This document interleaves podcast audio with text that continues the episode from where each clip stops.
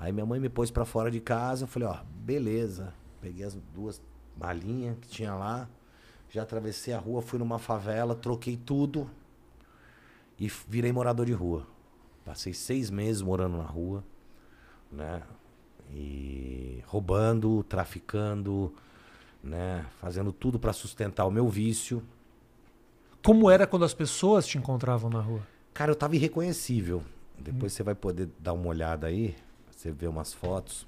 É, eu tava irreconhecível.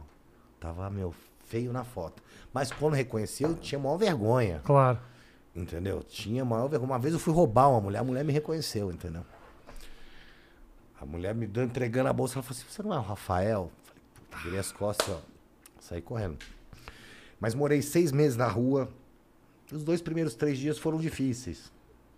Porque, né, fui comer, eu tava com fome, cara, e não tinha comida, não tinha de onde pegar comida. Eu fui pegar comida do lixo, parei num trailer, tinha lá, fucei lá, achar um pedaço do sanduíche, um resto de guaraná, de Coca-Cola. E fui. Aí no terceiro, quarto dia eu falei, mano, não vou, não vou. Eu vou roubar, eu vou traficar, mas não vou catar a comida do lixo. Foi o que eu comecei a fazer pra sustentar meu vício. Você lembra a primeira vez que você assaltou? Como foi isso? Primeira vez que você. O que, que era? Roubar carteira? O que, que é? Bolsa. Bolsa. Bolsa. De puxar e vazar. Não, não. Eu pegava na faca mesmo. Depois eu fui e, como eu te falei, na rua, né? é, eu só eu saía pra roubar de manhã. Então eu falava assim, são 70 pedras de crack. Então são 700 reais. Mais 100 pra cigarro e bebida. Então era 800 pau. Tá. Então eu ia, fazia 800 pau, ia pra debaixo da ponte, comprava 70 pedras de crack, comprava uma garrafa de conhaque, comprava 5, 6 maços de cigarro, um pacote de cigarro, três isqueiros e ficava lá.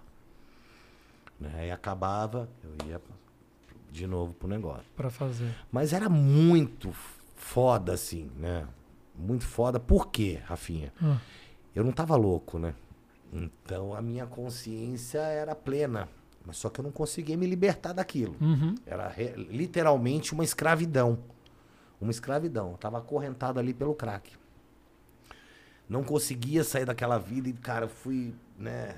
Era muito consciente, né? Até nas minhas paranoias, às vezes eu tava lá. Que horrível, né? A paranoia do crack. É, é- é- é parecida, mas é maior que, que a da cocaína.